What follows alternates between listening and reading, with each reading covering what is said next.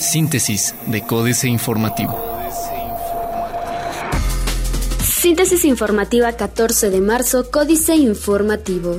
Códice Informativo.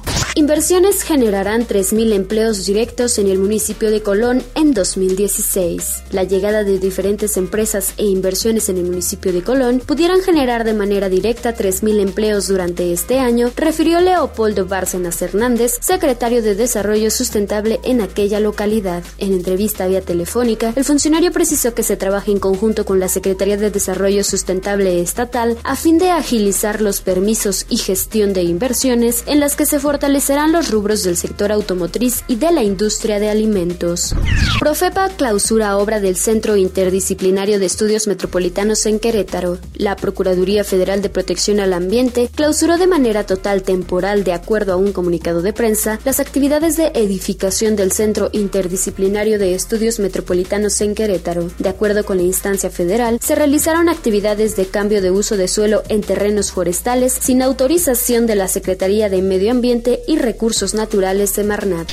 De 90 anexos que existen en Querétaro, 50 operan sin estándares médicos adecuados. Adicciones, trastornos mentales o alimenticios, entre muchas otras enfermedades, son tratadas en los centros de rehabilitación e inserción social, conocidos como anexos, en los que persiste un vacío jurídico que ha propiciado una ausencia de responsabilidad institucional que permite que los internos vivan abusos y tratamientos sin el personal capacitado.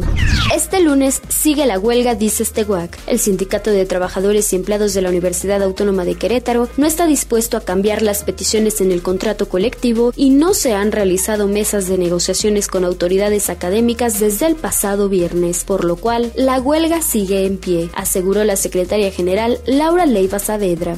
Diario de Querétaro. Ultimátum a estacionamientos. El último día de marzo se vence el plazo para que los 137 estacionamientos y 80 ballet parking de la capital cumplan con la normatividad y refrendo para operar, informó el secretario de Movilidad Mauricio Coburquiza, tras destacar que aquellos que no cumplan podrán ser clausurados. A la fecha no ha sido refrendado ninguno, dijo. Medio siglo. No fueron en vano los reclamos ni la lucha que emprendió Guillermo Vega Guerrero para llevar a su demarcación el proyecto Ciudad de las Mujeres. Y es que no obstante que la decisión final fue asignar el proyecto de Sedatu al municipio de Querétaro y no a San Juan del Río, el alcalde panista supo sacar del conflicto una considerable ganancia para su terruño, consolidando importantes beneficios sociales. Evadieron 356 ley antiaborto. La cuaresma enferma.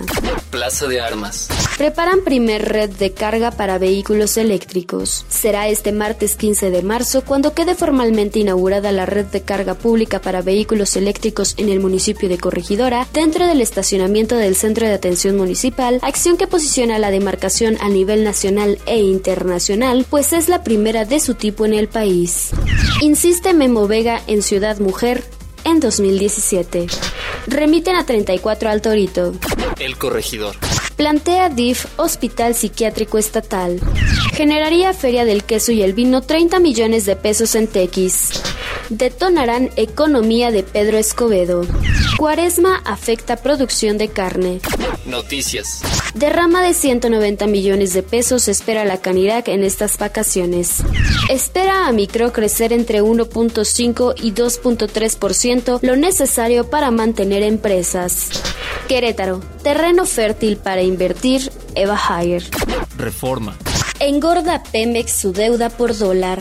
Evaden impuestos con sindicatos. Los sindicatos en México se han convertido en un vehículo para la evasión de impuestos. Según información del Servicio de Administración Tributaria, existen 4.334 sindicatos en el país, de los cuales 3.664 están bajo la lupa por presuntamente incurrir en prácticas fiscales indebidas y facilitar la evasión de impuestos. La anomalía involucra a 4.566 empresas que pudieron obtener beneficios fiscales indebidos.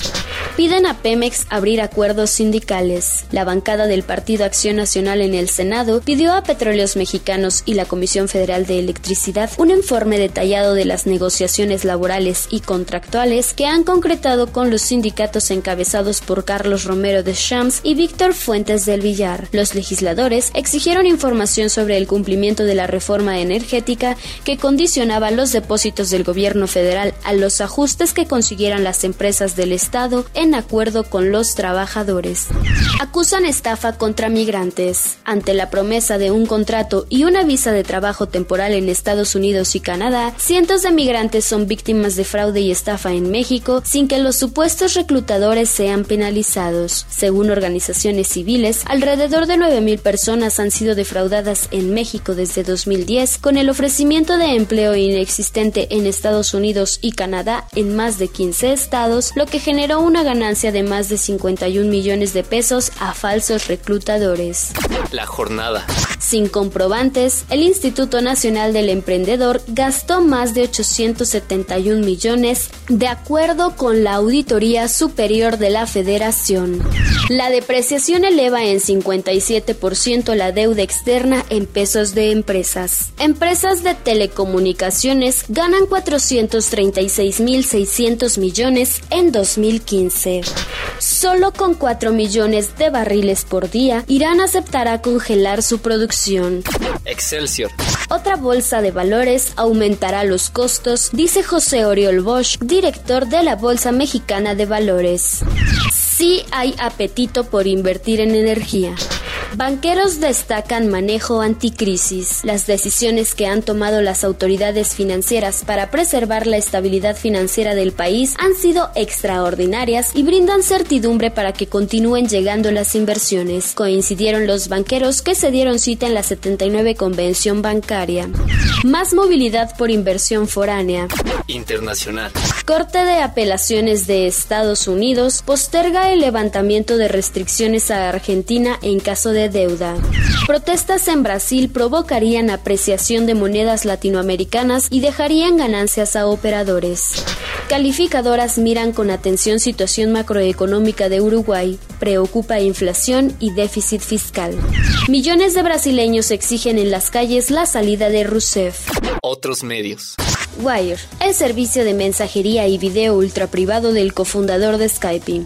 Piden a bancos actuar ante el cibercrimen. Excelsior. La banca en México y en el mundo tiene como reto para los siguientes meses entender la gravedad de los crímenes financieros, entre ellos los ciberdelitos, y encontrar la forma de medir y de enfrentar las variantes en que se presenta, advirtieron los expertos de PwC México. Drop, la app que quiere terminar con las libretas de contactos. ¿Qué sonidos hay en el punto más profundo de la Tierra? Financieras. Dinero. El regreso de Carmen Aristegui, Enrique Galván Ochoa. El día 13 de marzo de 2015 fue el último en que fue transmitido el programa de Carmen Aristegui en MBS Radio y simultáneamente en su canal de televisión 52MX, propiedad de Joaquín Vargas y sus familiares. ¿Qué ha sucedido desde entonces? Ella se encuentra bien. Continúa, como todos sabemos, con su programa en CNN México y en Reforma. México S.A. México. Edén de los banqueros. Carlos Fernández Vega. Los varones del dinero están felices rozagantes, porque la banca en México pasa por su mejor ciclo de la historia, el más largo y dinámico, y se ha convertido en un activo de la economía y no en un lastre, según pública celebración de Luis Robles Miaja, presidente de la Asociación de Bancos de México y presidente del Consejo de Administración de BBVA Bancomer, la transnacional española, que en México obtiene 46% de sus utilidades netas globales. En esta bella república de ciudadanos pagadores, el porcentaje restante se lo agencian las otras 34 naciones en las que tiene presencia. Capitanes. José María Sass, el capitán de American Express México, renueva hoy su posición como presidente de la American Chamber Capítulo México. Con esto se consolida como representante de 1.400 empresas que suman el 70% de la inversión extranjera y que emplean el 30% del total nacional. Políticas.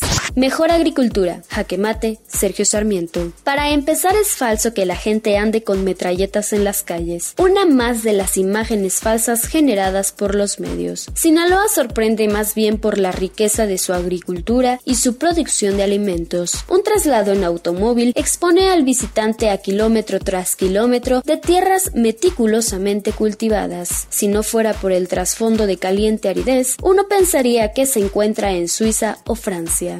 Las vacaciones de Obama en Cuba el informe Oppenheimer Andrés Oppenheimer. Muchos de nosotros apoyamos en términos generales la decisión del presidente Obama de restablecer relaciones diplomáticas con Cuba. Sin embargo, su próximo viaje a la isla, incluyendo una posible asistencia junto al dictador cubano Raúl Castro a un partido de béisbol entre Estados Unidos y Cuba, es prematuro y está mal planificado.